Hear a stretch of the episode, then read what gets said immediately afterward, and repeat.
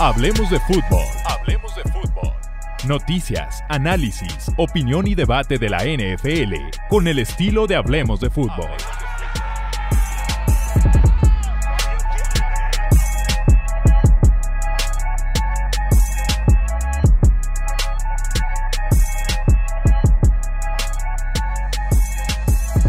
Tenemos tier maker de running backs del mejor al peor de la posición en este 2022.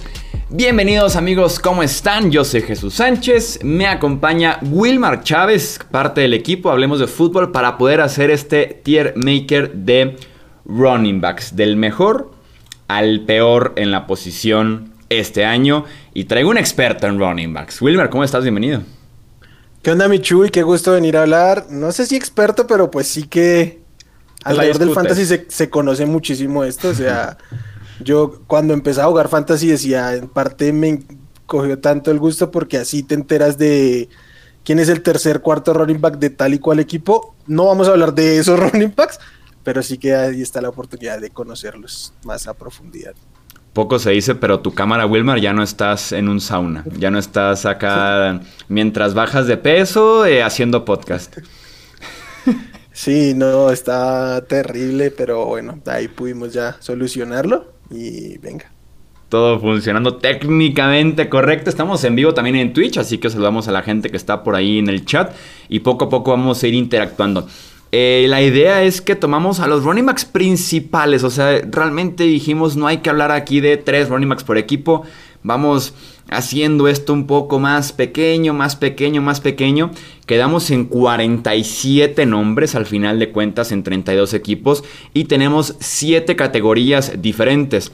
Eh, la primera categoría es élite, la segunda casi élite, tercera muy buen running back, cuarto bueno a secas, Quinta, eh, limitado o reemplazable. Sexta, desconocido. Y séptima, los running backs no importan. Esa séptima nos dan ganas de desaparecer la posición, de ver correr a ese tipo. Prometo no poner así que Elliot en esa categoría, aunque me dan ganas.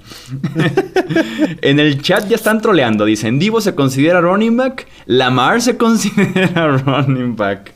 El troleo es real. Pero bueno, eh, no, no está ni Divo ni está Lamar. Eh, que Divo no hubiera estado tan mal, pero no, no está Divo ni Lamar. Ok, vamos pues ahí. ¿Quieres agregar algo antes de que iniciemos?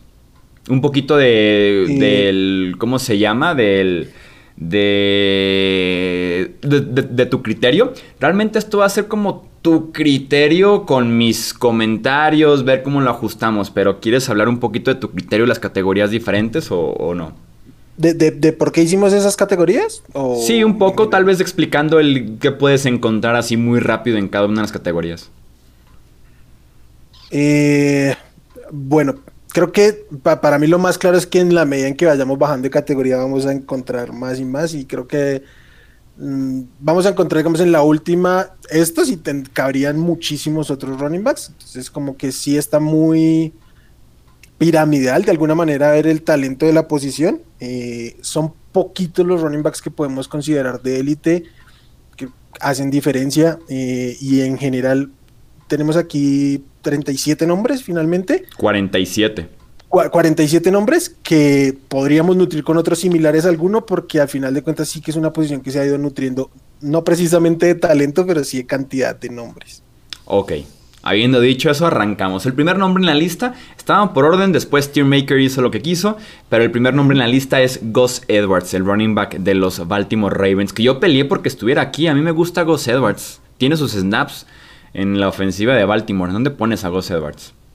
A, mí me gusta, hace un año creo que había una generalidad en que todos mm, nos gustaba como un, un running back 2 de su equipo, pero con muchos snaps y con volumen por arriba de los 100 acarreos, tal vez, porque es un equipo que corre muchísimo. Se perdió la temporada completa, no lo hemos visto. Creo que es trasladable un poco la narrativa un año después, y, yo estoy de acuerdo. porque yo en su momento te dije que lo sacaras? Porque, pues, no es el suplente a secas.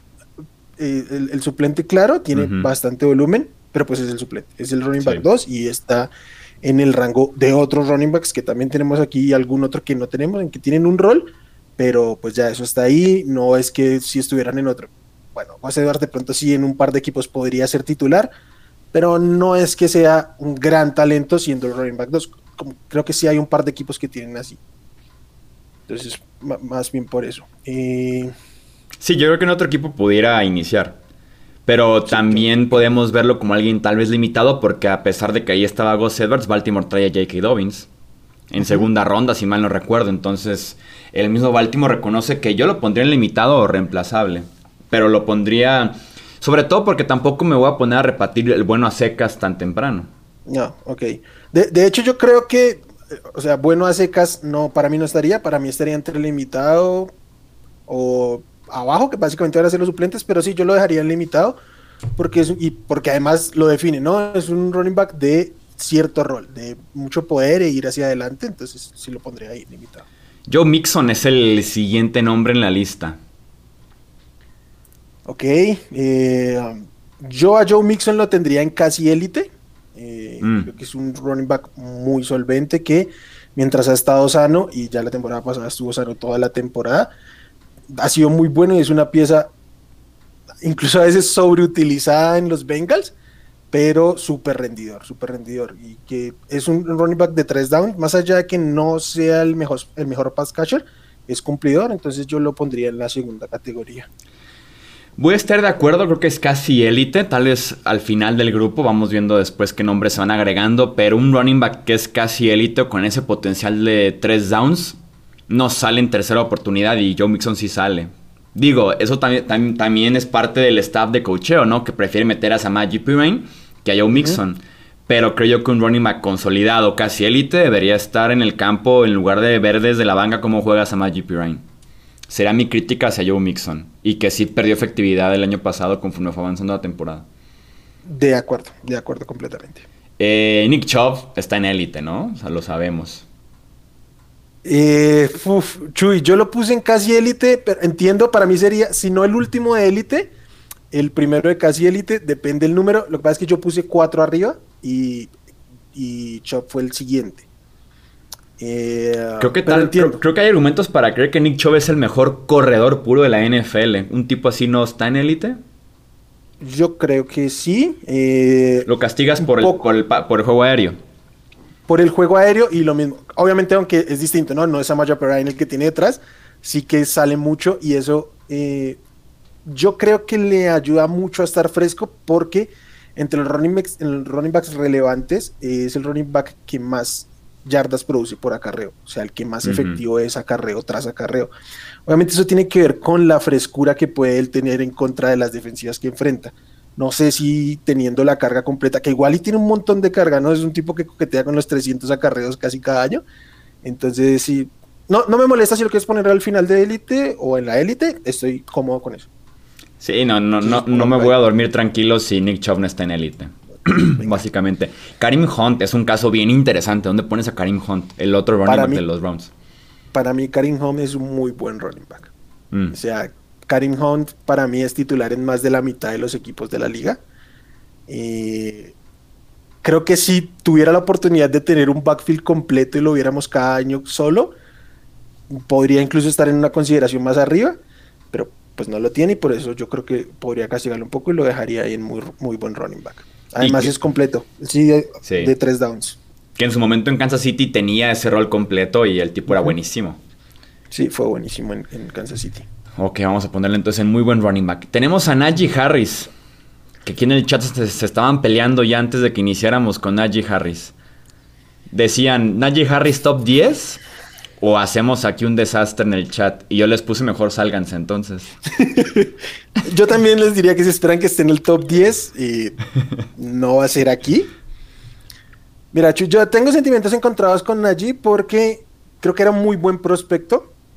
Mm. pero no me gustó lo que hizo en su primer año. O sea, no estuvo a la, altura de lo que pretendía, pretendíamos que fuera, sin decir que fue malo, pero sí que tuvo momentos de muy poca efectividad. Mm, Eso sí, detrás de una muy mala línea ofensiva también. En un contexto muy complicado también. Pero no solo fue la línea ofensiva, también él tuvo muchísimo volumen por juego aéreo y tampoco fue efectivo. Entonces, yo lo pondría muy buen running back, pero eh, espero más de lo que él ha mostrado en, el, en el siguiente nivel en la NFL.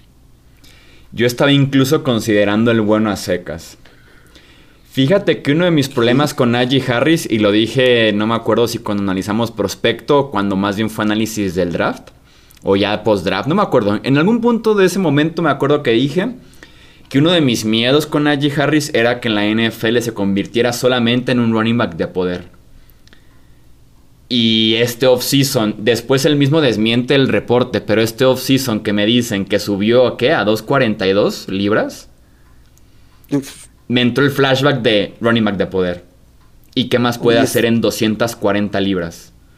Y estaría complejo porque una de las grandes, de los grandes peros que tuvo allí como prospectos, si es que lo tenía, era su, velocidad en, campo abierto, ¿no? O sea, no era el más explosivo ni tampoco el que más velocidad tomara en campo abierto, pues si estás más pesado es mucho más complicado, salvo que te llames Derrick Henry, de alguna manera no vas a poder correr más rápido. Entonces sí estaría complicado. Eh, pero yo aún, o sea, yo no me sentiría cómodo poniendo a Najee por detrás de Karim Hunt, por ejemplo. Si te dan a elegir hoy por hoy, tu franquicia inicia, tienes opción de Karim Hunt o Najee Harris, sin importar contratos, ¿vas con Najee Harris? Voy con Najee Harris, sí. Ok, yo iría con Karim Hunt, pero vamos poniendo a ah, Najee Harris en muy buen Supongo, pero yo me imagino que la pregunta debería ser más hacia 2022 porque creo que para iniciar la franquicia, obviamente el más joven. Pero. Que no es tan viejo Karim Hunt. No, pero ya tiene cuatro años, creo, en la liga. pues más, más que la edad, es la cantidad de golpes que se ha comido en la liga. ¿Y si te los dan los dos como de la misma edad o misma carga de trabajo? Eh, no, si, tuvieran la misma carga de trabajo, Karim Hunt. Eh, tenemos a Rex Burgett, el running back principal de los Colts. ¿No? Digo, de los Texans, de los Texans. De los Texans. De los eh, Texans. Oh. Es el o Marlon Eh, un behind the scenes. Yo puse a los dos, a Marlon Mack y a Rex Burhead, y me dijiste, quita el que quieras. Si me dijiste no pongas dos, quita el que quieras. Claro, pero ¿para qué vamos a hablar de dos? Aquí podemos hablar de todos, cualquiera que haya ahí detrás, incluyendo el novato. Yo creo que Demon Pierce, el novato, tiene un camino para hacer el running back uno, pero no tenemos ni idea de lo que va a pasar ahí. Y tanto eh, Borget como, como Mac, creo que ya son jugadores muy limitados de edad. Si bien yo creo que Marlon Mack en algún momento pudo eh, tener ese rol como pseudo caballo de batalla en, en Indianápolis, pues son jugadores de talento muy, muy limitado que están en los Texans porque pues lo que son los Texans hoy por hoy. Sí. Obviamente va al último tier, running backs que no importan, eh, y compañía. o sea, en representación de los Texans, Rex Borget al, final. Es el representante legal de la asociación llamada Running Backs de los Houston Texans. Tal cual. Eh, Jonathan Taylor, quien por ahí quería votos de MVP en algún punto de la temporada pasada, entra a élite, ¿no? Eh, a élite de inmediato viene a ser el mejor running back de la, de la temporada anterior, entonces eh, de una. Y que recuerden que después vamos a acomodar un poquito los grupos. Ahorita nada más vamos a ir por ahí dejando. Eh, Nahim Hines, un tipo con el que yo tengo una debilidad. ¿eh? Soy muy fan de Nahim Hines. Aunque sí reconozco que está muy, es, un tipo limitado. Pero en el rol específico de recibir pases, lo hace bastante bien. Justamente lo que dices, ¿no? Es un running back limitado. Creo que de plano a, ese, a esa categoría. Un running back muy encasillado en recibir pases y en regresar patadas. Creo que su mejor rol es regresando patadas. Sí. Pero es muy bueno en, en, en pass catch. Y no sé por qué, siendo tan pequeño, suele ser muy efectivo en, zona roja. Eh, durante algún momento de la temporada pasada y sobre todo la antepasada, incluso mejor que Jonathan Taylor. Entonces, eh, pues es un running back que está ahí, tiene un rol muy relevante y, claro en su ofensiva. Y te puede correr bien desde formación escopeta, por ejemplo. Entonces, ¿lo, dejamos en limitado o, sube? No, no creo que suba, ¿verdad? Porque es mejor. No, yo creo que limitado. ¿Sabes por qué? Si, Jonathan Taylor se lesiona, Nine Himes no va a asumir el, backfield completo porque no tiene la capacidad. Entonces, por eso yo lo dejo ahí. Eh, James Robinson, el running back de los Jaguars, que la rompió como novato. Lastimosamente, el año pasado se desgarra el tendón de Aquiles. Eh, ¿En dónde ponemos a James Robinson? Que, el, que hizo una, muy buena temporada como novato, incluso siendo un drafted, ¿no? James Robinson. una de las mejores temporadas son drafted, probablemente. Y los Jaguars un año después de tremenda temporada un drafted van por running back en primera, que es el que sigue, llegaremos ya a Travis Sí. Etienne. Pero... Sí, pero también fue un, un poco circunstancial el tema de James Robinson. En su temporada de novato fue el running back por mucho que más corrió contra cajas livianas. Eh, ah, no fue tan efectivo. Sus métricas de eficiencia, la verdad es que son de promedio para abajo. ¿Quién era el Creo coreback que- de esos Jaguars para que le jugaran así? Eh, no sé si aún era Bortles. No, no, ya, ya no era Blake Bortles, el coreback de esos Jaguars. El coreback de los Jaguars 2010. Era, era, era, era Gardner Minshew. Ah, sí, cierto, era Garner Minshew, tienes toda Era la Gardner razón. Minshew, sí. Y es- esta fue la temporada en que eh, este, Lenny Fournette se, se molestó con todo el mundo, lo, lo cortaron. eh, Sí. Raquel Armstrong se fue de COVID y estuvo en COVID como dos años. eh, como tres más se lesionaron por delante. Entonces, como que no le ponían gente al corredor porque era el sexto en la lista, un undrafted. Entonces, déjenlo correr, que no nos van a ganar corriendo. Y efectivamente, el tipo se llenó de yardas y no ganaban corriendo. Entonces, por eso era un running back reemplazable y lo primero que hicieron, quizás incorrectamente, pero fue lo que hicieron los Jaguars, fue reemplazarlo y ahora está lesionado, no, nada los ata, entonces para mí es reemplazable. No lo puedo poner más abajo porque ya sí que fue productivo, pero Sí. pues creo que ya fue James Robinson. Y a Travis Etienne eh, entra en desconocido, ¿no? No, no lo vimos En- para en- nada. en desconexión, ni, un, ni un snap le hemos visto. Que promete Doc Peterson, el nuevo head coach de los Jaguars, utilizarlo en un rol muy Divo Samuel, running back y wide receiver. Y reversibles y pases pantalla, me imagino, dejando un poquito a Robinson en un rol convencional cuando regrese el tendón de Aquiles. Pero sí prometen que Etienne va a ser un running back eh, un poquito más eh, diferente en ese aspecto de- del rol que tenga. Eh, tenemos un caso bien interesante, Devin Singletary, el corredor de los Buffalo Bills.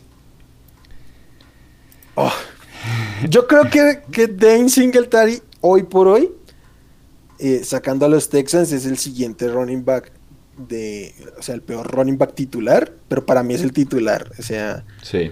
y lo hizo, cuando lo utilizaron el año anterior, fue solvente, pero sin más.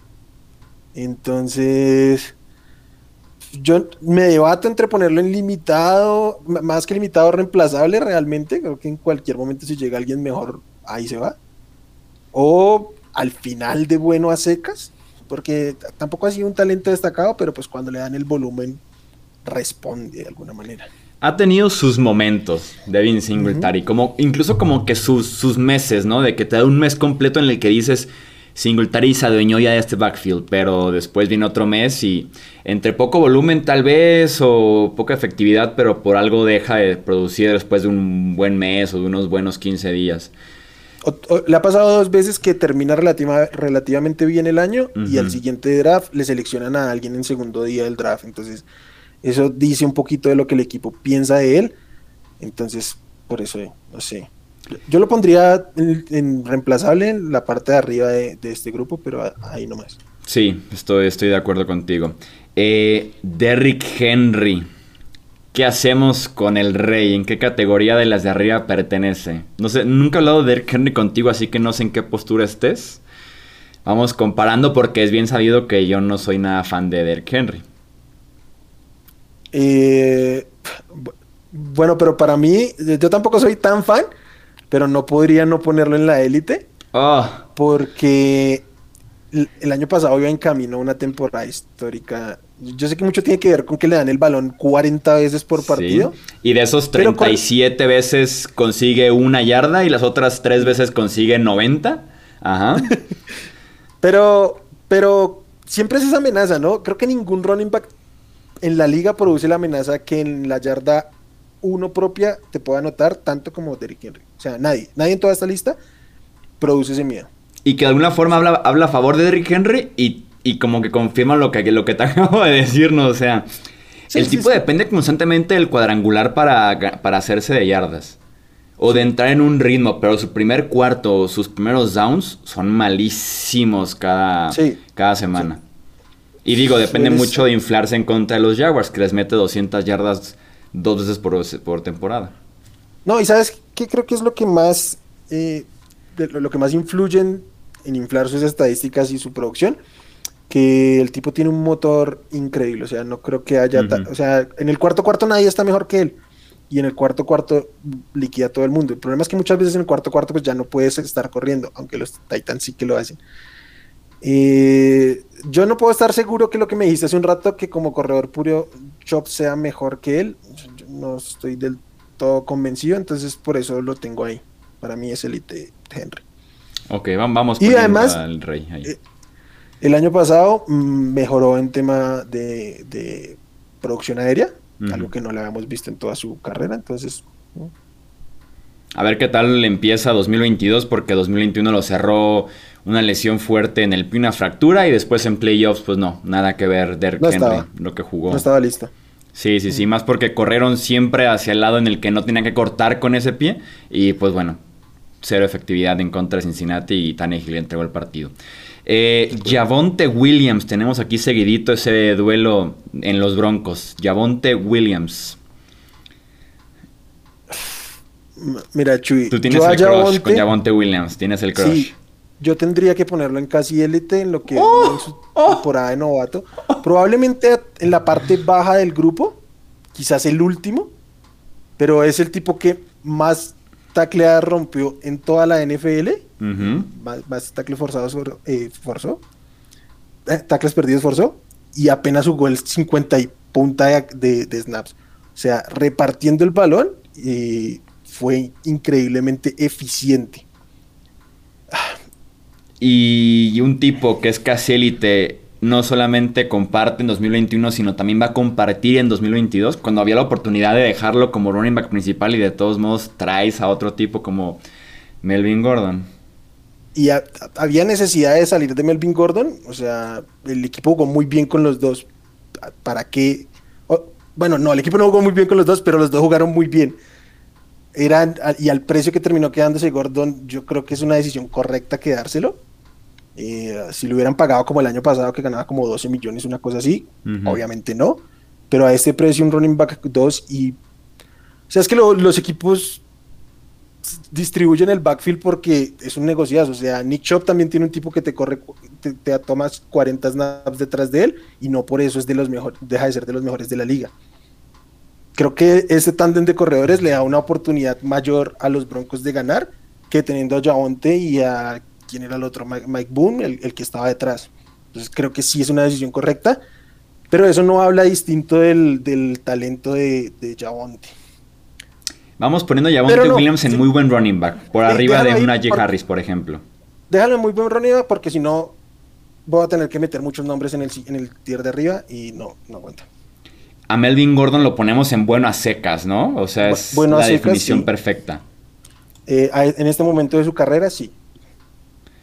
El nombre que sigue creo que también puede ser una buena definición de limitado reemplazable que es Clyde Edwards Heller. De acuerdo, completamente. O sea, muy decepcionante su paso hasta ahora por la liga y ni siquiera ha podido consolidarse en el rol que más tenían en, en el SU. Entonces, sí, reemplazable completamente. Y no es casualidad que los Chiefs constantemente han estado trayendo a otros running backs, les dan volumen y juegan mejor que Claudio Darceler. Que digo, creo que la temporada pasada vino de regresando de lesión y ya nunca más lo volvimos a ver. Lo, lo, vimos muy poco porque estaban corriendo mejor detrás de él. Y este año tiene a Ronald Jones, por ejemplo. Pero es como dices tú, ni siquiera en el rol del juego aéreo es donde destacaba en LSU. Es donde destaca en Kansas City, ni eso. No, no, no he aprendido a bloquear. Y sin bloquear, si no bloqueas en la NFL, no te van a lanzar el balón porque no te van a tener en el campo. Eso es. Eh, Ronald Jones, que ahora comparte backfield ahí en Kansas City, ¿dónde lo ponemos? Yo los tengo súper parejos. O sea, no mm. me sorprende que uno o el otro sea el mejor running back de su equipo. O sea, los tengo súper parejos. En, en NFL, en Fantasy, en todos los veo muy similares. Josh Jacobs de los Raiders de Las Vegas. Creo que puede ser un caso interesante. Es interesante porque es un tipo que constantemente es de los 10 más con más yardas todo el tiempo. Pero para mí es un running back bueno y ya. O sea, para mí es un running back limitado, que no es efectivo, que depende mucho de que le den muchísimo la bola. O sea, sus números están inflados porque le dan y le dan y le dan y le dan el balón. Eh, no aporta casi nada en el juego aéreo. Entonces, para mí es un running back bueno a secas, la verdad. Creo que puede ser el líder del grupo de buenos secas. Y también estuvo corriendo detrás de muy buenas líneas ofensivas, que luego ya no.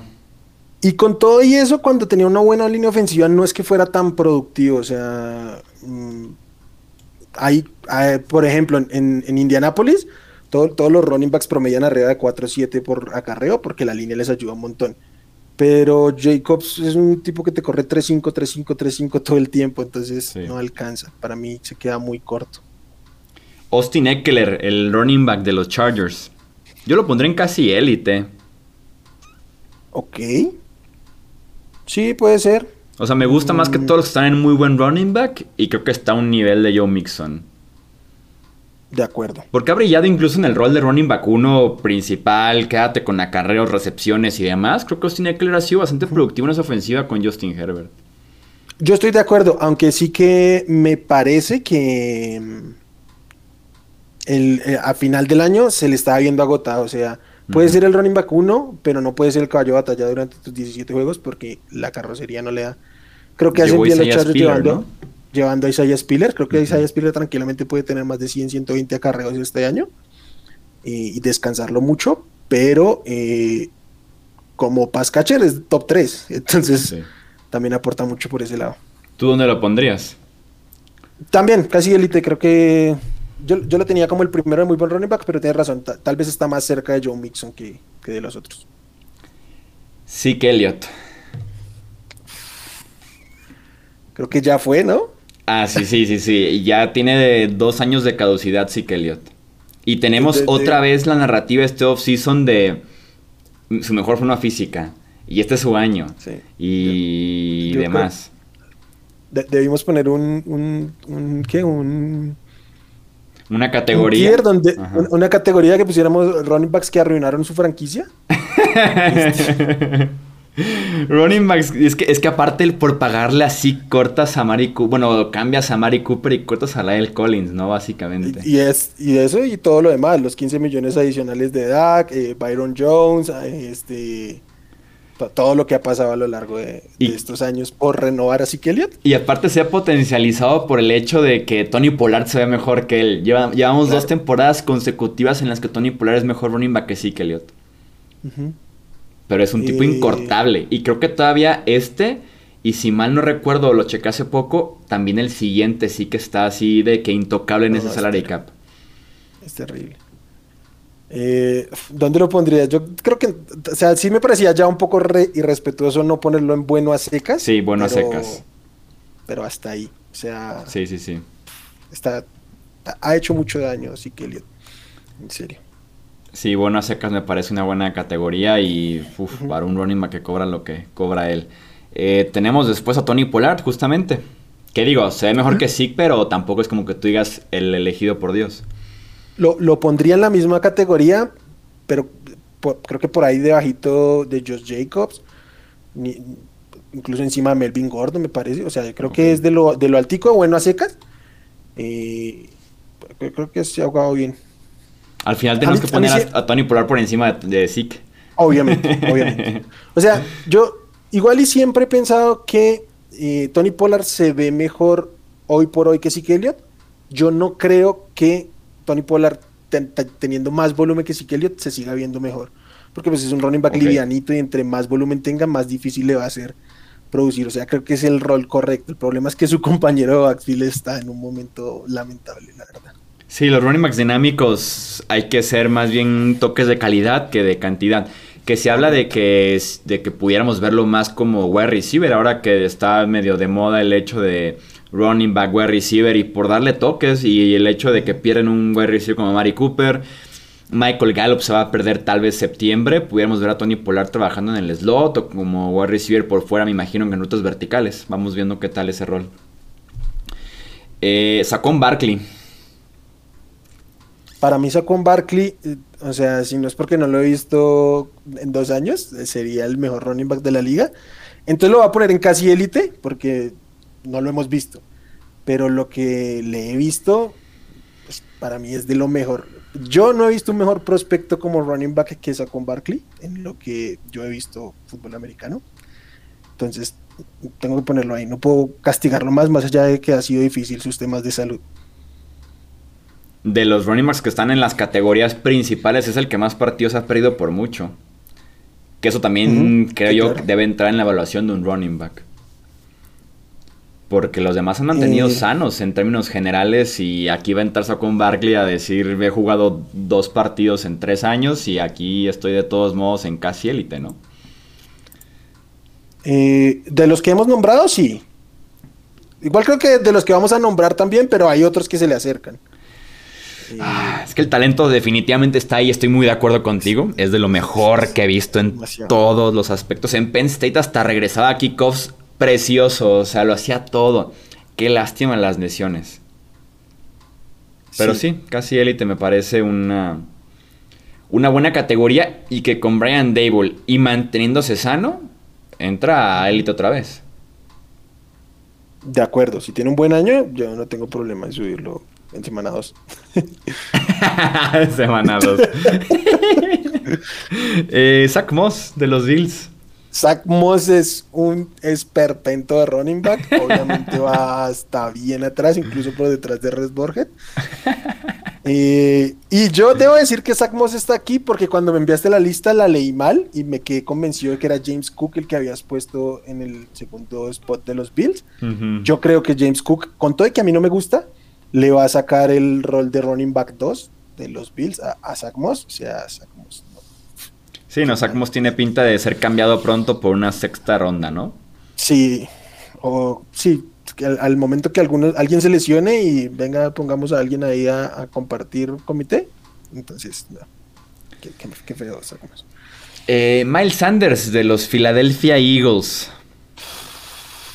Mira que este me ha costado mucho porque Miles Sanders siempre ha sido un running back que me ha gustado, pero no ha sido realmente eficiente en la liga y viene una temporada de cero touchdowns. O sea, mucho tiene que ver con el uso que le han dado, pero pues ya es su tercer año, ya, fue su tercer año.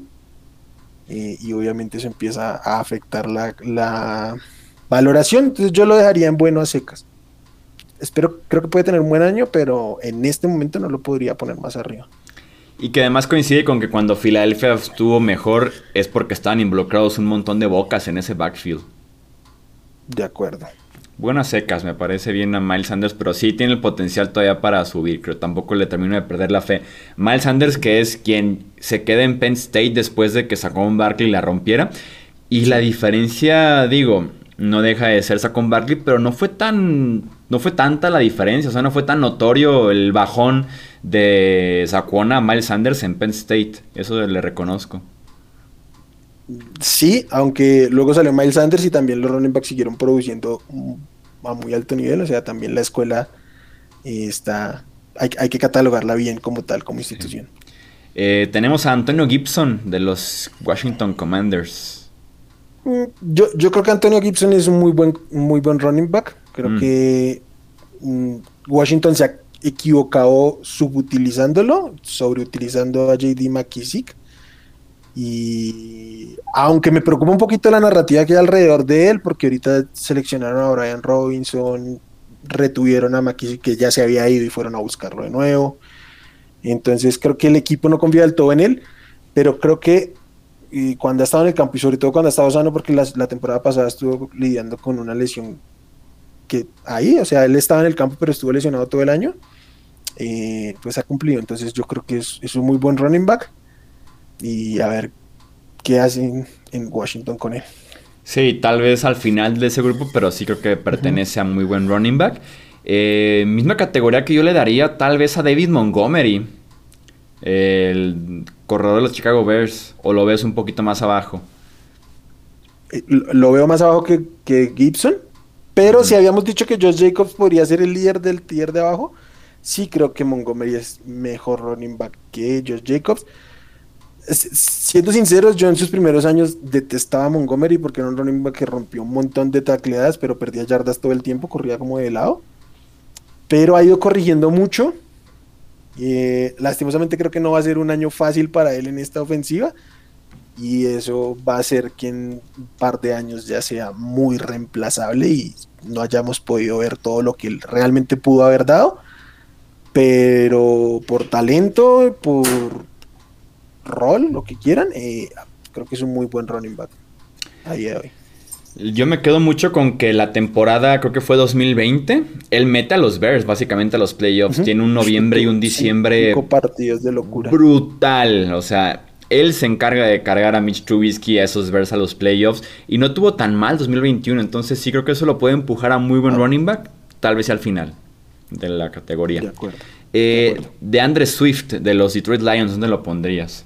A mí de Andre Swift me encanta es probablemente uno de los jugadores en los que contra el consenso de opiniones puedo estar más arriba. Para mí, de Andrés Swift es casi élite y creo oh. que puede tener un año que lo catapulte para adelante. Más allá de que va a estar en un equipo desastroso, a mí tiene sin cuidado eso. Este, ya vimos en su momento a McCaffrey dar el salto en un equipo muy malo. Entonces yo a, Swift lo veo de ese perfil. Eh, así como lo decía con Eckler, creo que como receptores de los dos, tres mejores, eh, cuatro tal vez. Este, y como running back se vio muy, muy solvente mientras estuvo en el campo y en una, en una ofensiva muy, muy mala, estuvo produciendo de alguna manera y es muy elusivo, tiene una explosión tremenda. Entonces a mí me gusta mucho Andrés. Que el casi élite yo creo que muy basado en potencial, ¿no? Eh, sí, más que su capacidad básicamente, no lo que ha hecho, sino lo que yo creo que representa su talento para este 2022. Aunque bueno, también de forma muy callada tuvo un 2021 muy bueno de Andrés Swift. Muy bueno, muy bueno. Sí. Y es que estuvo en una ofensiva donde, donde empezaron el año y prácticamente su, su a recibir una era Quintesefus. Es muy difícil brillar ahí y aún así Swift estuvo ahí constantemente. Le pusieron a llamar Williams ahí y no, no le hizo casi sombra. Entonces, yo creo que está bien. Aaron Jones de los Green Bay Packers, yo también lo pondré en la categoría de casi élite. Yo también estoy completamente de acuerdo y creo que hay una oportunidad para que Aaron Jones sea líder en targets de su equipo este año. Ojo.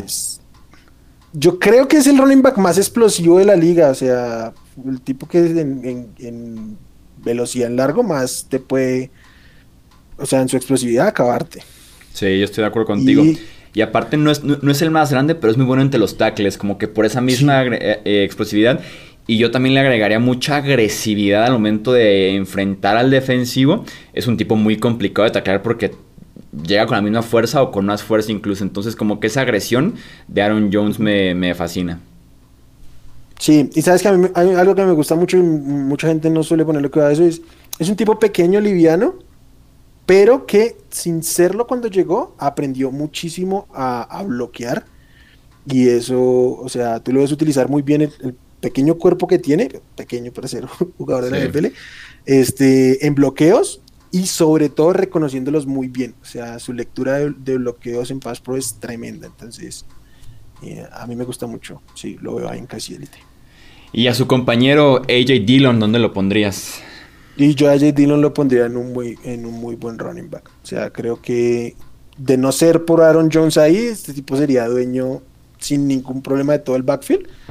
Eh, es de este tipo de running backs que sé que no te fascinan, que van hacia adelante y son muy físicos. Pero fíjate que J. Dillon sí, porque se ve diferente. Porque tiene algo de explosividad, tiene algo de rapidez en corto, en espacios cortos. Sí. Y porque no te están diciendo que... es de los mejores cinco. Exactamente, porque él tiene su propio rol. Y que en lo poco tiempo que se le ha utilizado como running back principal o darle 15, 20 acarreos, el tipo ha cumplido bastante bien, sacando provecho de esos acarreos. Eso es. Completamente de acuerdo. Entonces yo lo eh, pondría ahí. Dalvin Cook. Lo prefiero, lo prefiero que Montgomery, ¿eh? Ok. Ahorita lo reacomodamos. Supongo que sí. Si tuviera que elegir a alguien para 2022, me quedo con Dillon sobre Montgomery. Eh, Dalvin Cook lo pones en élite. Dalvin Cook para mí es élite de plano. Eh, es muy buen receptor, pero también es un tipo súper explosivo y al que le puedes prácticamente cargar tu ofensiva. Sé que en este momento con Justin Jefferson no es así, pero hubo un momento donde él era la ofensiva de los Vikings y los demás produciendo por ahí como al lado suyo. Entonces, eh, es un tipo tremendo. se quitó encima de este narrativa de que es propenso a lesionarse, que básicamente hace dos años lo acababan como ahora acaban a Sacón o a o a McCaffrey. y otra vez se volvió a poner en el nivel que le corresponde, entonces para mí es el sin dudarlo. Y que lo vamos a ver tal vez menos, ¿no? Porque ahora está la narrativa en Minnesota de que el mismo Justin Jefferson lo decía, que vino con el nuevo head coach, ya no son una ofensiva terrestre, ya no son una ofensiva basada en el juego por tierra, ya más bien son una ofensiva aérea. A ver qué tal le va a mm. los Vikings en esa situación. Eh, Alexander Mattison, su compañero. Yo, yo peleé porque estuviera aquí Alexander Mattison. Digo, pertenece probablemente a reemplazable, limitado a reemplazable. Pero ha tenido sus momentos en la NFL cuando no estaba justamente Dalvin Cook disponible. De acuerdo, y es uno de los, de los pocos tipos que cuando su titular se lesiona hace casi lo mismo, al menos en términos de producción, más allá de lo que eh, afecta en el campo como tal, pero que sí que se parece. Entonces, sí, o sea, tiene un rol, pero es, limitado y hasta ahí. Es, yo, yo, creo que sí podría ser lo que decíamos un rato de José ¿no? Podría ser titular en unos equipos. Entonces creo que ahí está bien. el Patterson de los Falcons. Yo lo pondría en reemplazable y no lo pongo más abajo porque igual y tuvo un buen inicio de temporada. Creo que la temporada pasada se sobredimensionó por su buen inicio, luego ya volvió a ser más cualquier cosa, entonces eh, pues igual va a ser el uno ahí, no hay nadie más detrás. Yo creo que está ahí para cumplir el rol ahorita, pero a la primera de cambio el próximo año lo van a, sustituir. Y debe ser el último del grupo delimitado reemplazable. o bueno, está Cled eh, no lo sé. No, sí, sí, creo que es el último. Sí, creo que es el último. Ok, tenemos el caso probablemente más interesante. El de CMC, Christian McCaffrey con los Panthers. Del mejor running back de la liga. El mejor running back de la liga tiene que jugar. O sea, yo ah, entiendo que podemos juzgar el talento, el potencial, la producción y demás. Pero para calificar un running back, también se tiene que tomar en cuenta la durabilidad. Y desde que Christian McCaffrey decidió aumentar de peso porque iba a recibir más acarreos, porque iba a ser running back tiempo completo, tres downs y demás, su carrera se fue un poco a la B. Entonces, yo sí, yo sí tengo que tomar en cuenta eso. no es realmente cierto porque, porque, según yo, cuando se anchó y más se anchó fue previo a su temporada histórica. Y un año después fue que empezaron sus lesiones. O sea, él alcanzó a jugar una temporada entera en, en el libraje y el tamaño que, pues, que tiene hoy por hoy. Eh, ah, yo tengo un tema con las lesiones y hay muchos estudios médicos alrededor de esto. Las lesiones de McCaffrey ninguna se conjuga una con la otra, no son lesiones crónicas ni, ni degenerativas, ninguna, han sido cosas de, de juego, estar en el terreno. Y para mí eso en cualquier jugador de la NFL, pero especialmente en los running backs, es sumamente impredecible.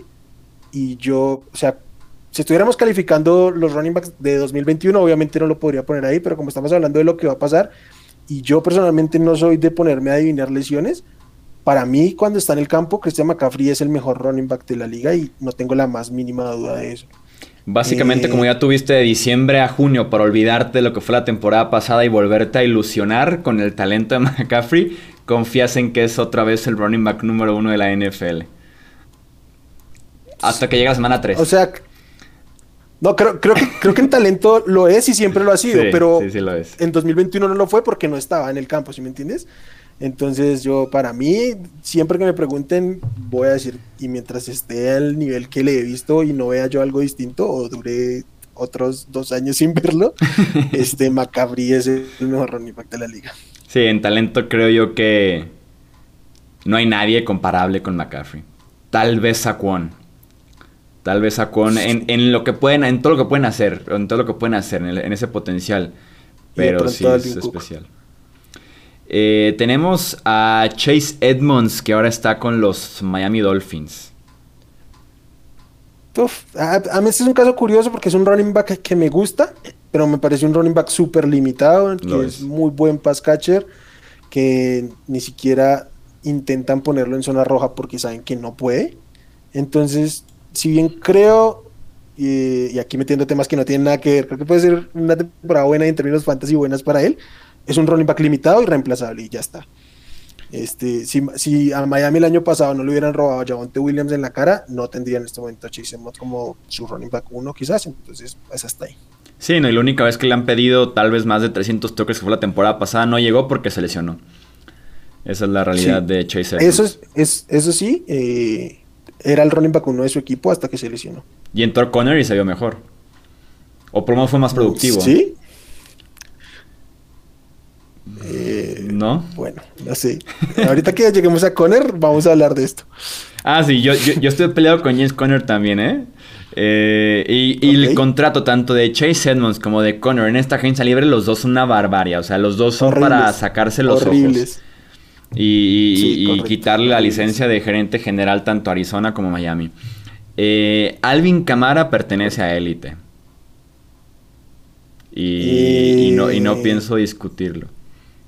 Alvin Camara es élite. Pertenece. Ok, sí.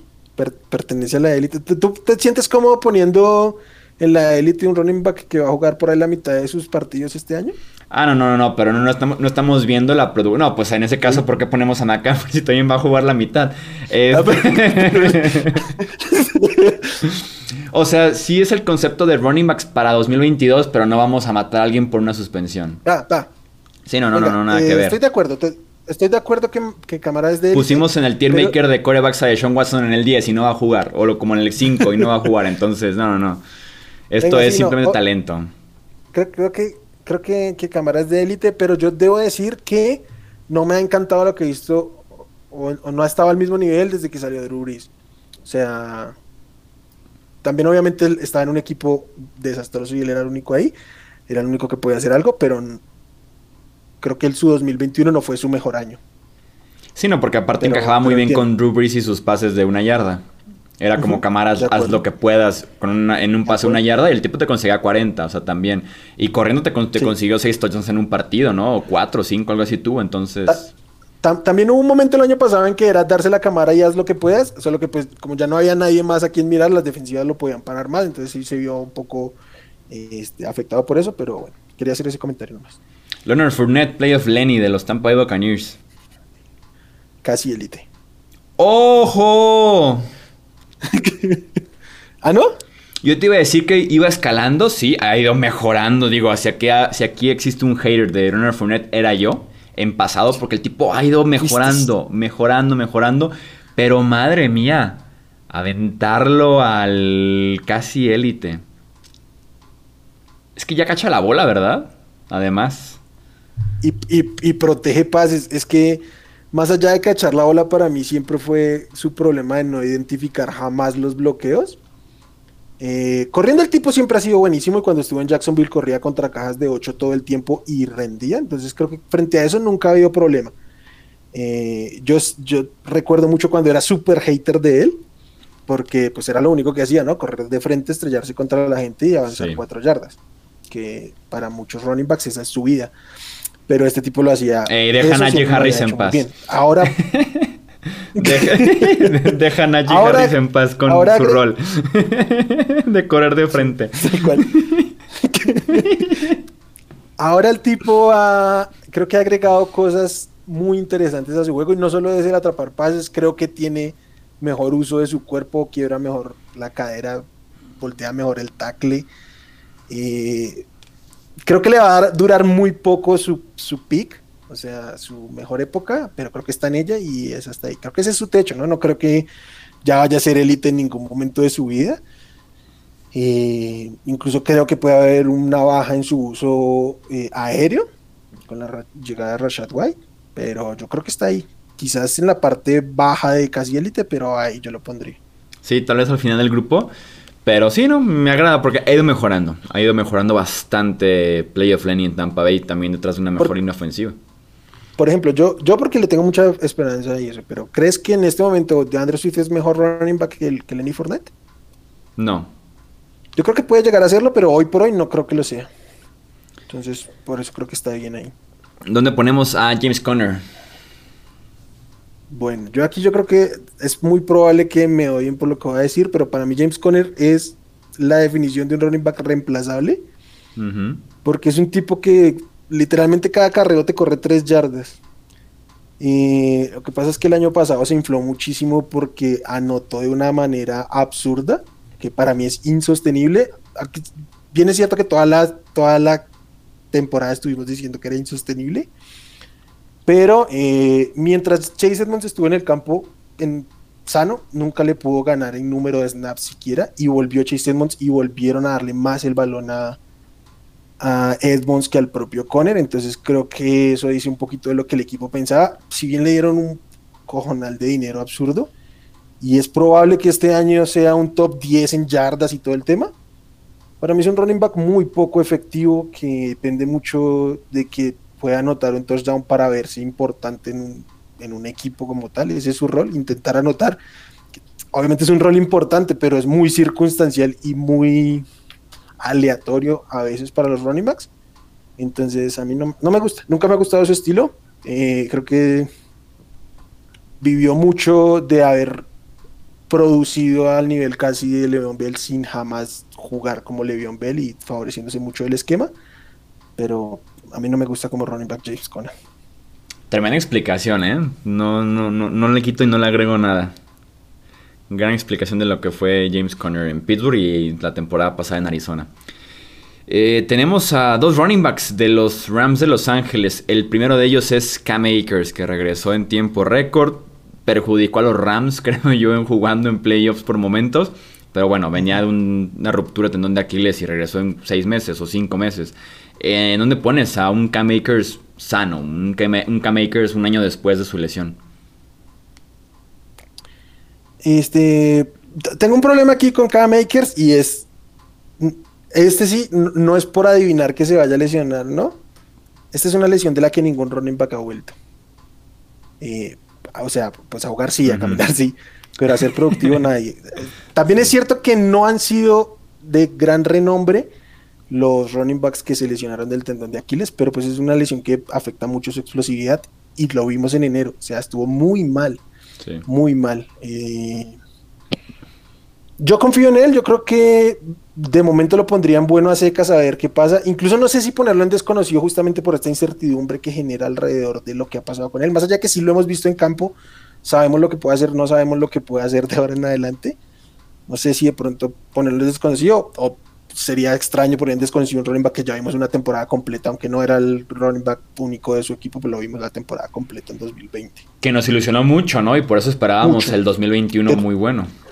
Terminó muy bien, esperábamos mucho de él hace un año, el tema es que pues, se perdió el año y cuando volvió pues no estaba en el nivel requerido y yo personalmente no sé si pueda estarlo, confío que sí, pero no voy a decir es una seguridad, porque es una lesión muy complicada y el historial pues marca ciertas cosas. Vamos poniendo en desconocido, creo que hay argumentos suficientes porque sí fue un buen cierre de temporada, después la lesión, un regreso anticipado. Vamos echándolo en desconocido, me parece un, buen grupo para K-Makers. ¿Y dónde pones a Darrell Henderson, quien estuvo por ahí supliendo a Akers? Es limitado, ¿no? Sí, lo pondrían limitado porque no es tan malo como los que están al final, pero creo que lo hizo bien empezando el año reemplazándolo pero lo que decía hace un rato, no sé sobre quién fue. Ah, sobre Tony Pollard. En la un running back tan liviano en la medida que tiene mucho, eh, este, mucha carga, más allá de que se lesione o no, el cuerpo se va resintiendo y deja de ser más efectivo y todo. Llegó un momento donde parecía que Sonny Michel era incluso mejor que él, estaba rindiendo mejor a final de temporada regular. Y pues no de gratis traen a K-Makers y dice, póngase los, los cortos y, y entra también un poco de la confianza que tiene. Entonces creo que es un running back limitado. Tiene un rol y especialmente en el jugador creo que puede aportar porque, y en cambio de ritmo, entonces lo pondría ahí. Que también lanzarle vertical a Darrell Henderson la temporada pasada, sobre todo en los playoffs, era dispararse en el pie con los Rams. Y lo hicieron bastante. De acuerdo. Eh, tenemos a Elijah Mitchell, que fue una sorpresa como novato con los San Francisco 49ers. ¿Dónde lo pondrías? ¿Debe entrar en buenas secas por lo menos? Sí, es que si Najee Harris está en muy buen running back. Me encanta porque Najee Harris es mi barra entre entras a muy buen running back o no.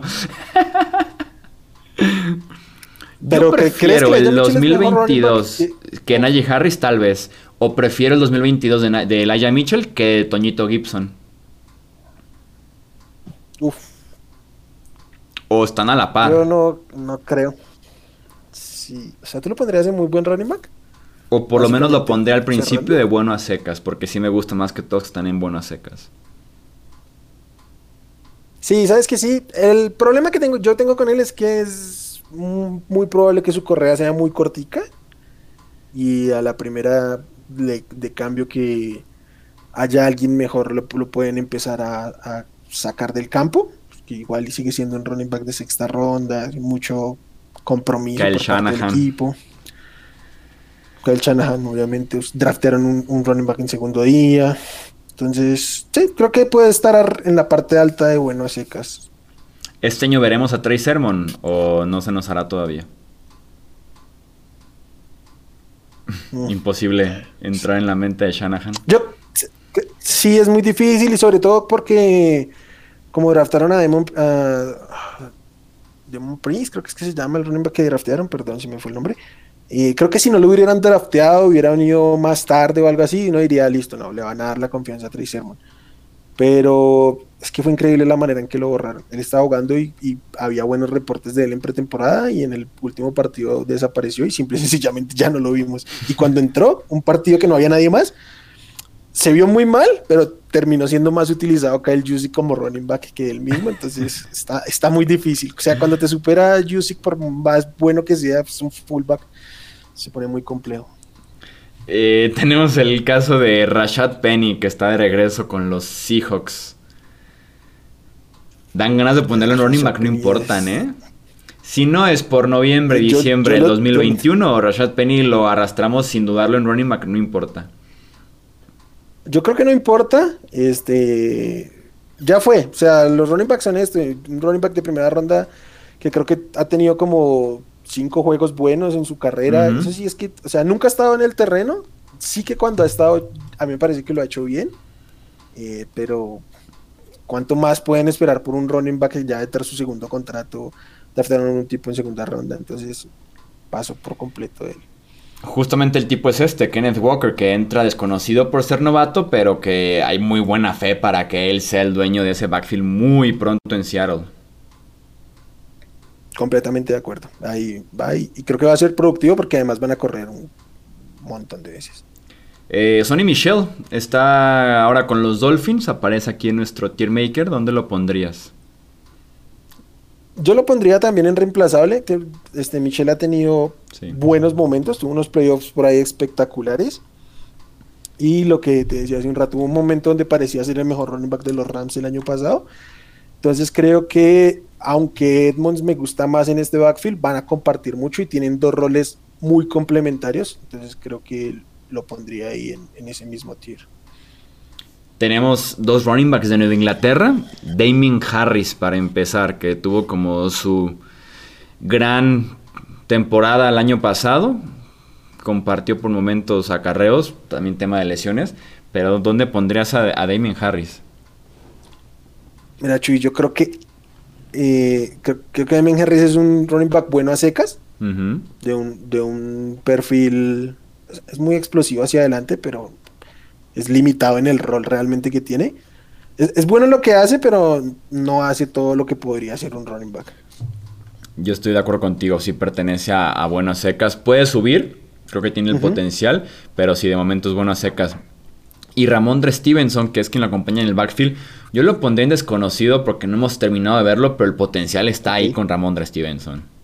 Ok, yo lo tenía en buenas secas, pero entiendo por qué lo podría poner en desconocido. Así como dices que Damien Harris podría subir, tampoco me sorprendería que Ramondre Stevenson diera un paso adelante y fuera el mejor running back de los 48 running backs que tienen en, los Patriots en este momento. Creo que es más completo que Damien Harris.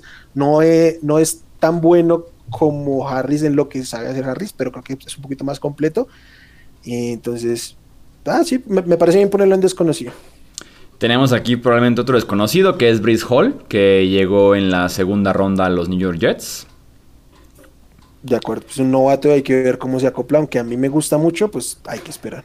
¿Dónde colocarías a Michael Carter, quien sí vimos durante un tiempo con Nueva York?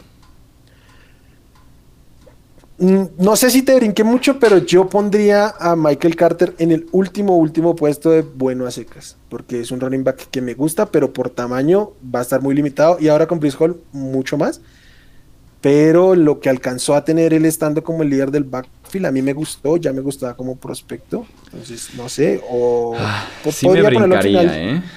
Ok, entonces me, o sea, yo lo tengo no, ahí. No pertenece Michael Carter a la categoría. Viendo los nombres, no pertenece a Los nombres que están. Sí. Ven, perfecto. Entonces, ilimitado, reemplazado. ¿O lo podemos poner todavía en desconocido o viste ya lo suficiente como para ponerlo? Creo que ya vimos lo de él, o sea, creo que no vamos a ver más de lo que ya vimos de Michael Carter. Vamos poniendo. Si nos gusta lo que vimos de él, pues, o sea, ahí, o sea, a mí me gusta lo que vi de él, pero sé que no va a dar mucho más, porque además lo sabías de que iba a entrar a la liga. Y el último que tenemos aquí es J.K. Dobbins.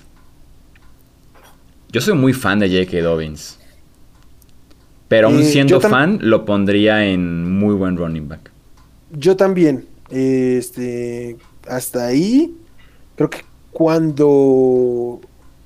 Es que le limitaban mucho los toques en el año que estuvo sano, su primer año dato, pero cada vez que, que tenía el balón era una amenaza constante de jugadas grandes y es un tipo que produce en buen nivel casi cada vez que tiene el balón. Lo limita el hecho de que la persona que más corre en ese equipo pues es Lamar y que mejor corre además. Pero este sí, yo creo que hay que ponerlo ahí en, muy buen running back. En muy buen running back. Otra vez la broma aquí en el chat de que faltó Lamar. Si nos llegan un dólar por cada vez que dijeran en el chat faltó Lamar, seríamos ricos en esos momentos. Ok, vamos entonces poniendo un poquito de orden. ¿Estás viendo la pantalla, cierto o no? Tengo aquí, sí. Ok. Eh, en running back no importan. Creo que iría Rashad Penny, Zach Moss, Rex, Burhead. Rashad Penny. Yo pondría Zach Moss hasta lo último, ¿eh? Ok, Rashad Penny, Rex Burhead, Zach Moss. Es que Rashad Penny ha jugado cinco partidos buenos en su vida. Rex Burkhead, más que mejor corredor que Rashad Penny. Rashad Penny ha jugado más. ¿Ha jugado más de cinco partidos buenos Rex Burkhead? o sea, creo, que no es medida. a mí si me das a elegir semana uno quién quieres, dame a Rashad Penny. Yo también, también, también. Y sí, Rashad Penny, Rex Burkhead. Penny, Burkhead y Isaac Moss. Ok, entre los desconocidos. Para mí, el claro uno es J.K. Dobbins. No, J.K. Dobbins no, está aquí todavía en los desconocidos. Ah, Estamos con Travis Etienne, Cam Makers, Kenneth Walker, eh... Ramondre Stevenson y Brice Hall. Raheem Mostert no fue incluido en esta lista porque es el running back 3 de Miami, básicamente.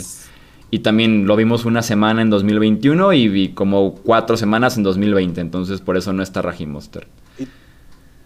Y, tiene como 31 años. Y para estar lesionado así, pues ya creo que ya fue. Sí, no, no, Raheem Monster definitivamente eh, a, mí a este grupo el que más me gusta es, es Travis Etienne. Pero... ¿No pondrías a Cam Makers, que es el que hemos visto? Justamente eso iba a decir. O sea, que a mí el que más me gusta es Travis Etienne. Pero pondría a Cam Akers porque es el que ya vi y ya demostró que puede jugar en la NFL. Sí. Cam Akers, Travis Etienne, eh, Hall. Brice Hall. Ramondre y Kenneth Walker. Ramondre y Kenneth Walker, sí. Sí, o prefieres a. Creo que ese último spot podría estar. Creo que están parejos. Creo que sí prefiero a Kenneth Walker. Sobre Ramón de Stevenson. Pues por lo menos pedigrí del draft tiene más. Aunque bueno, fue Seattle quien lo seleccionó. Un, camino, sí, un camino más cercano para, para ser el principal de su equipo. James White tampoco fue incluido porque teníamos ya dos running backs en Inglaterra, Damien Harris y Ramondre Stevenson. Eh, se lesionó en octubre la temporada pasada y en ESPN reportan que podría no jugar septiembre completo y tiene también ya más de 30. James White puede que su carrera poco a poco vaya terminando, por eso no fue incluido en este tier list ok, tenemos que acomodar un montón de limitados o reemplazables. Te propongo lo siguiente, veme Esto es lo que te decía empezando, empezando la categoría y en, en la previa cuando lo hagamos por WhatsApp. O sea, que hay un montón y puede haber otros 20 que están por ahí parejos. Para mí de aquí... Yo sí dejaría a Gus como el número uno de este grupo. yo también creo que lo pondría hasta bien arriba. Creo yo que el 1-2 sí me parecen Eh. Gus Edwards, Nahim Hines.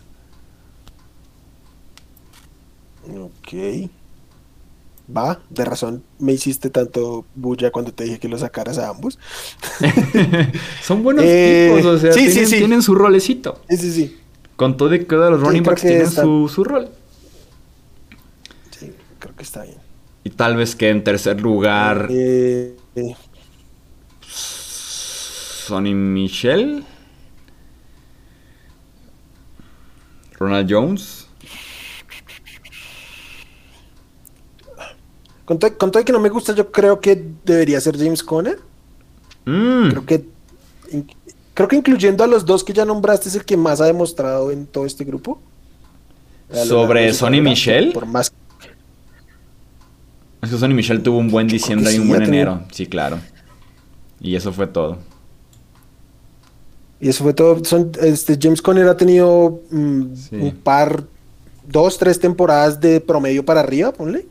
Y, Sí, sí, sí. entonces creo que sí. Yo creo incluso que James Conner debería ser el primero de este grupo. Eh, Sobre Gus Además, creo sobre que es el único- sí, que- creo que es el único aquí que yo digo podría ser el dueño, amo y dueño de, de un backfield. En este Mm. caso lo es. Pero Sí. además los otros tampoco los veo. Así estuvieran solos, no los veo. ¿Sí ¿Me entiendes? Sí, lo puedo ver. Lo, ha- lo ha sido, lo ha sido. Ah, para y los otros dos no. Sí, tal cual. Entonces yo lo pondría arriba, más allá que no me guste, pero pues sí, sí que están parejos, pero lo pondría adelante un poquito de respeto. Ok, entonces tenemos James Conner, Gus Edwards, Nahim Hines. Creo que podría ser Sonny Michel. Sí, sí, sí, Sonny Michel. Ah, después, la verdad, yo pondría a Alexander Mattison, creo. ¿En serio? Ok. Pues cuando juega el tipo, como dices tú, hace lo mismo que Dalvin Cook. Sí, prácticamente. Sí, creo que está bien. Este. Yo, yo creo que a, a mí aquí me gusta Chase Edmonds. O sea, no sé. Creo que es limitado, pero a mí me gusta lo que hace en, en su rol. Ok.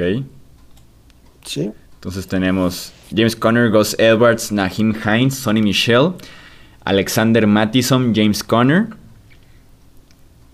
Eh, No, ese es Chase Edmonds. Perdón. James Conner es el primero. Sí, Chase Edmonds. Ujú. eh, Devin Singletary. Sí, puede ser, me parece bien. Después no me desagrada incluso James Robinson. No, de, de hecho, hay que. eh, James Robinson sí. Mm, Un. Ronald Jones es ¿Cuál es el mejor que Clyde. Yo no creo, yo, yo prefiero así Ace que Arroyo. La verdad. Dejarlo así, Singletary, pondría- Robinson, Edwards, Heller, Ronald Jones. Ronald Jones, sí. Este. Y ahí después. Eh, Patterson y Henderson. Pero yo preferiría dar el Henderson, pues el que sí es running back. Ok, va, sí, venga. Y ahora sí acordar el Va, Patterson, Michael así. Carter. Sí. Ok, grupo Uf. complicado. Y yo prefiero a Michael, yo prefiero a Michael Carter que hasta Arroyo. Ok. Por encima de eh, Ronald Jones, dar el Henderson, acordar el Patterson. Sí, sí, sí. Ok, te la compro. Venga. Va, entonces la categoría de bueno a secas. ¿Quién es el líder de esta categoría? De- debe ser Josh Jacobs, ¿no? Yo creo que es Josh Jacobs. Yo creo que es Josh Jacobs. Y después el Aya, ¿no? Se te hace, yo estaba pensando en Miles Sanders. Ah, ok, sí, Miles Sanders está aquí, perdón, sí, sí, sí. Sí, Miles Sanders, el Aya. ¿No preferirías a Damien Harris sobre Elijah Mitchell? Eh, para, para mí, Damien Harris es el último de Ojo. este tier. Ok. Para mí. Entonces p- pondrías a Elijah Mitchell en tercer lugar. Eh, pondría el Aya Mitchell en tercer lugar y a Tony Pollard en cuarto. Fíjate que yo sí preferiría, hablando de running backs, a Melvin Gordon que a Tony Pollard. Que a Tony Pollard. Siento que Ok, sí, va, que sí, porque al final de cuentas, Si me das a elegir, entre, insisto, semana uno, ¿quién quieres de los dos? Dame a Melvin Gordon. Con todo y que no me gusta mucho Melvin Gordon, el precio tal vez. Pero sí prefiero a Melvin Gordon que a Tony Pollard. Ok. ¿Y prefieres a Damian Harris que a Zeke? Sí, prefiero a Damien Harris. ¿Tú prefieres Ah, a Zeke? Porque no puedo estar de acuerdo con preferir a Damian Harris. O sea, sé que dije que era el último, pero no estoy incómodo con poner a Zeke al final. Ok, entonces este grupo queda en orden ya. Josh Jacobs, Miles Sanders, Elijah Mitchell, Melvin Gordon, Tony Pollard, Damien Harris y Zeke Elliott. Eh, vámonos a muy buen running back. Ya sabes que para mí aquí el mejor es Javonte porque yo quería ponerlo más arriba incluso. Ok, vamos a poner a Yavonte primero. Yo dejaría a Karim Hunt segundo, eso sí. Ok, de acuerdo. Sí, de acuerdo. En tercer lugar, creo que empujaría a J.K. Dobbins. Es que yo soy fan de J.K. Sí. Dobbins, su estilo me gusta mucho. Yo, yo también. También, también. Lá- Lástima que no le van a lanzar el balón porque además por esquema no lo van a hacer. Creo que podría aportar también por ese lado. En cuarto lugar, ¿quién te gusta? ¿Un AJ Dillon? ¿O pondrías aquí a Najee? Sí. ¿Consideras a Najee Harris? Eh, no, yo pondría a J. Dillon, mm, Najee, Montgomery y Gibson al final. Ok, me sirve, me gusta cómo quedó. Entonces, muy buen running back. Ya por orden, Javonte Williams, Karim Hunt, J.K. Dobbins, A.J. Dillon, Najee Harris, David Montgomery y Antonio Gibson. Ujú. Ok, vámonos a casi Sí. élite. Saquon debe estar al principio. Porque para mí el primero rayaba. Saquon. Era el que rayaba en élite, que platicamos. Sí. Si se deja el programa, ahí está. Saquon primero. Este, Yo aquí el siguiente sería Aaron Jones. Te estaba a punto de decir lo mismo. Sí, Aaron Jones me gusta como número 2. Perfecto. Dame a Joe Mixon número 3, sí. Joe Mixon. Sí, sí, sí. Perfecto. Eckler 4. Eckler 4, sí. Y el debate entre Andre. Swift y Lenny. No, Le- Lenny es hoy por hoy. Bueno, es que tuvo una buena temporada de Andre Swift, pero jugaban en Detroit, entonces nadie lo vio. Sí, no, no. Sí, pero. O sea, yo para ganar este año prefiero tener al- a, Lenny Fournette ahí en mi equipo. Sí, creo que. Es muy probable que este sea el último año en que digamos esto, pero, pero yo, lo, yo lo pondría así. Yo creo que nunca me hubiera imaginado un escenario en el que pondríamos a Lenny. ¿Qué? El décimo. Top- Mejor running top back. 10, Sí, 11. sí, sí. Ese es el 11, décimo. 11. Oh, 6. El Ah, sí, 11. sí, claro, sí, cierto, el 11. Ok, 11 y 2. Entonces la categoría queda Saquon Barkley, Aaron Jones, Joe Mixon, Austin Eckler, Ujú. Playoff Lenny y de Andre Swift. Y vámonos a élite. Tenemos seis nombres en élite. Vamos definiendo quién es el mejor corredor de la... O vámonos de atrás para adelante para hacerlo emocionante. Yo de esta Vas lista a pondría a Derek Henry en el último lugar. Tu Yo también lo pongo al final. Sobre no, cam- no, también pongo a Henry al final. ¿Y realmente lo crees o me estás, lleva- o me dando nada más aquí la... No, la no, no. No, porque mucho. Tiene como la mucho edad, la día que- carga. ahorita- Creo yo que este año es el que realmente tenemos la duda de si Derrick Henry va a ser Derrick Henry. ¿O tú estás seguro que Yo el tipo va a conseguir cada año 1500 yardas? No, no, yo cada año espero que no lo haga. ya O sé sea, cada año llegamos con la idea de que le van a bajar la carga y antes se la suben, pero yo creo que tiene que llegar un momento donde ese, donde ese cofre se rompa. O sea, es es, es insostenible. Y más allá de que el tipo ha hecho cosas i- irreales, este, primero ya vimos que lo de la lesión fue importante y más allá de que ya va a estar sano a, a- a- a principio de temporada, pues obviamente hay un desgaste que no teníamos en otros años. Entonces sí, creo que ahí está bien. Ya tiene Ok. edad. En el quinto puesto te puedo comprar a Camara. Sí, me gusta. Me gusta Camara ahí. Venga, perfecto. Perfecto. Nos queda Nick Chubb, Jonathan Taylor, Dalvin Cook y McCaffrey. ¿Dalvin Hmm. Cook? Yo voy a decir una, yo voy a decir una cosa que quizás no sea muy popular, pero yo aquí pondría a Jonathan Taylor. O sea, No yo sé que hay gente que cree que es el mejor running back de la liga. Yo, la verdad es que no lo veo. Creo que mucho, mucho tiene que ver. O sea, el tipo es buenísimo, es buenísimo, sí, pero también la línea le ayuda un poco más de lo que la gente se atreve a asumir. Yo en lo personal, en este cuarto lugar, en, en este debate de Chop, Taylor, Cook, McCaffrey, pondría. McCaffrey. No, pondría a McCaffrey. Oh, ok. No puedo meter un tipo como McCaffrey en el top 3 de la NFL. En lo personal. Ok. O sea, es que no es, en mi opinión no es sostenible. O sea, actualmente no, no hay argumento, por más que el talento esté ahí, para meter a McCaffrey en el puesto, en, en un top 3 de la NFL. Así como Yo aquí lo tengo que decir como- otros. Yo, yo aquí lo tengo que decir como lo digo cuando hablo de fantasy. O sea, para mí, si McCaffrey no es el uno, no podría estar en el top 10. Porque es asumir que se va a lesionar. Y es la única manera en que yo veo que no sea el mejor running back de la liga es que se lesione. Entonces, si no lo pongo ahí, pues no lo pongo en ningún lado. ¿Sí me entiendes? Sí. Entonces, para mí, por eso para mí, cuando me pregunten, es, es McCaffrey. Eh, pero bueno, si quieres ponlo ahí, igual yo ex- expreso aquí lo que, o sea, la gente es que se pon- vaya con pondrías lo a- que yo- va- vas a poner a McCaffrey número uno. Yo, yo, yo lo pondría número uno, o sea, te lo he dicho desde el, desde el principio, pero, pero pues ponlo ahí, no, no tengo problema, igual no vamos a llegar a un acuerdo porque ya estamos, Tenemos que encontrar Este, el punto medio para claro. definir este top 4. Ujú. Ok, a ver, ¿cuál sería tu top 4 entonces? para mí, McCaffrey, Cook, Chop y Jonathan Taylor.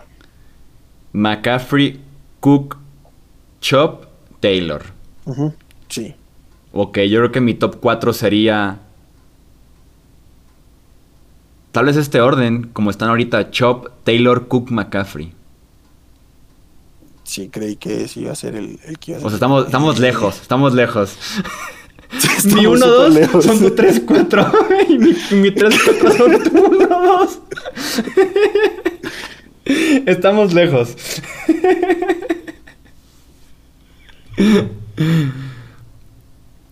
Ah.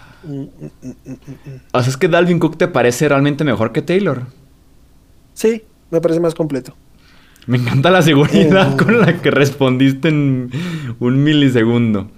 Sí, sí, sí, no. O sea, creo que eh, a, mí Alvin Cook me parece un running back tremendo. Pero bueno, Mm. si quieres pongámoslo así para llegar un poquito a consenso. Si quieres pon a Chop de primero, que es tu uno, y pon a McCaffrey en dos, que es mi uno. Ok. Y luego pon a Taylor y a, y a Cook. Taylor y Cook. Sí, sí, no, no tengo problema. O sea, pon, o sea, 1-1, 2-2 prácticamente, que fue lo que dijimos. Sí, sí, sí, sí, sí. Ah. Ok. La categoría entonces de élite quedaría así: Nick Chubb, Christian McCaffrey, Jonathan Taylor, Dalvin Cook, Alvin Kamara y el Rey Derrick Henry. En el, en el, el chat está volviendo loco, eh, el, el chat están a punto de crucificarnos. El debate de Damien Harris lo consideran muy abajo. Eh, Taylor siendo el mejor running back de, de la NFL. Esos son los puntos básicamente que se están debatiendo ahorita.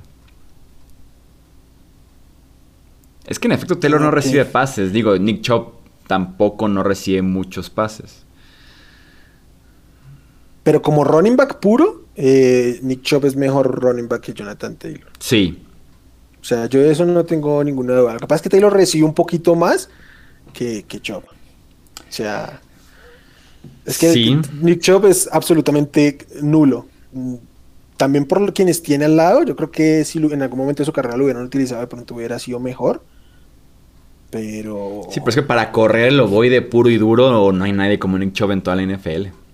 Sí, tal vez sí. En rating de romper tacleos en yardas después del primer contacto, correr con cajas cargadas y demás, a Nick Chubb no le importa nada de eso. Yo- Eh, lo, lo había dicho hace un rato, ¿no? Mi mayor problema con esta valoración con, con Nick Chubb es que creo que si no tuviera tanto descanso, quizás no sería tan efectivo. Pero pues es una suposición que yo estoy haciendo, ¿no? Es buen argumento. Es, es- es lo que yo creo, o sea, es un tipo que sí que le regulan mucho. Más allá de que le dan muchísimo el balón, eh, no solo es la cantidad de veces que tienes el balón, sino la cantidad de veces que estás ahí recibiendo golpes. Porque no necesitas tener el balón para que te golpeen. Entonces, eh, creo que si no tuviera tanto descanso, podría ser un poco más, este, ¿cómo decirlo? Menos efectivo. Ta- También hay que decir que a. Jonathan Taylor también le dan harto descanso. También es un tipo que no supera los 60 snaps, eh, 60% de snaps regularmente. Los otros dos sí, por eso a mí me gustan más. Creo que son tipos que pueden hacer absolutamente todo, todo el tiempo. Sí, claro, sí, sí, es que además sí, es un gran punto a favor que, tienen ellos. Eh, dicen que hace Henry tan atrás, Taylor es segundo o primero, eh, Henry muy atrás, el top 4 me parece bastante bueno, dicen por acá. Puedo creer que Chubb es mejor running back que Taylor, pero de Cook no lo compro. Pues bueno, al final de cuentas iba, iba a haber, más porque es mucho de estilos la posición de running back. Estilos, a qué le das tú más peso, a qué le das menos peso. Se, presta mucho más. Quizás, y tengo que decir esto, ¿no? Yo soy analista de fantasy y es muy probable que la capacidad de recibir balones por un running back a mí me importe mucho más que a ti. Pero muchísimo, porque... No creas, porque yo estoy en contra de Henry por lo mismo de que no es tan efectivo y que no recibe pases. Y por eso Alvin Camara me fascina, porque el tipo es un wide receiver jugando running back. Sí, o sea, sí te entiendo, tal vez sí le puedes dar más peso. A que yo vea a un tipo correr la bola, romper tres tacleos y que me excite. Eh, pero sí. te entiendo. Sí, o sea, básicamente, y mi punto básicamente es con Nick Chop. O sea, a mí me encanta Nick Chop como corredor, pero veo a otros tipos más completos que él y, creo que son mejores. Que quizás no, están tan lejos de él como corredor, pero en el otro rol están, pero voladísimos. Quedó bien, quedó, quedó, quedó bien, creo yo, en general el tier maker, el debate, está ahí de todos modos la opinión de cada uno, al final de cuentas el gráfico es el gráfico, pero la opinión es lo, más valioso, ¿no? Lo que cada quien va poco a poco valorizando en la posición de running back. Ya saben que leemos su opinión en comentarios en YouTube, Twitter, Facebook, Instagram, eh, para que nos manden ahí lo que ustedes creen de la posición de running back en este 2022. Wilmer, nuevamente, muchísimas gracias, brother. Estuvo bastante entretenido esto. Venga, Chuy, no, como siempre es un gusto venir a hablar de fútbol americano y esto estuvo bueno. No, no pensé que las mayores discrepancias fueran a estar tan arriba, este, pero venga bueno. Sí, sí, sí, esos últimos lugares. Totalmente al contrario, estábamos en los últimos lugares, lo cual lo hace cada vez más interesante este debate. Vámonos pues entonces, ya están diciendo que mañana sale recompensa por la cabeza de Chuy. Yo diría que más por la de Wilmar, por poner, a, por poner a McCaffrey número uno. Entonces, eh, si aquí quieren reclamos, arroba wchavico, pueden encontrar a Wilmar en Twitter, pásenle por allá. Yo, yo lo único que digo es que hay más argumentos para que McCaffrey sea el mejor que para que sea top 5 sin ser el mejor. Ese es básicamente mi planteamiento. Vámonos antes de que diga más barbaridades el señor Wilmar. Yo soy Jesús Sánchez, gente, nuevamente muchísimas gracias. Nos hablemos de fútbol. Hasta la próxima. Gracias por escuchar el podcast de Hablemos de Fútbol. Para más, no olvides seguirnos en redes sociales y visitar hablemosdefutbol.com.